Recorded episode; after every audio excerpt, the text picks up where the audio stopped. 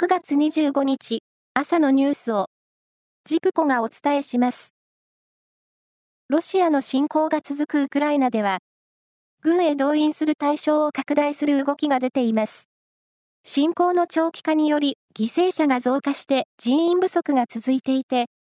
来月1日からは医師や看護師ら医療従事者の女性に兵役登録を義務付けて動員に備えます。共同通信によりますと、チェホンの名前で活動する人気のレゲエミュージシャンが大麻を所持したとして愛知県警に逮捕されました。警察によりますと、9月11日、東京品川区のマンションで、乾燥大麻およそ 1g を所持したとして、大麻取締法違反の疑いが持たれています。認否について、警察は明らかにしていません。バレーボール女子のパリオリンピック予選は、昨日、最終戦が行われ、世界ランキング8位の日本は、世界4位のブラジルにフルセットの末、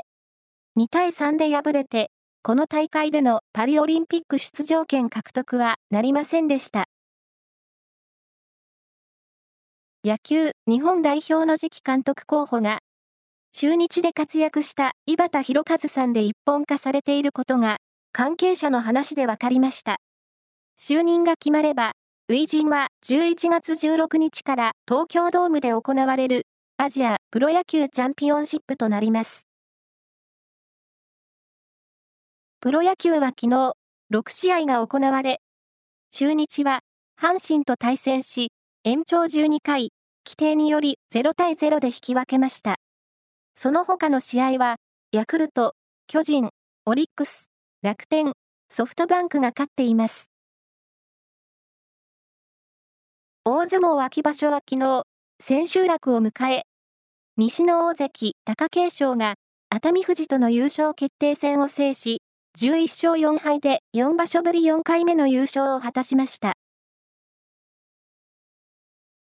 中国の杭州が舞台のアジア競技大会で、e スポーツが初めて正式競技となり、昨日熱戦がスタートしました。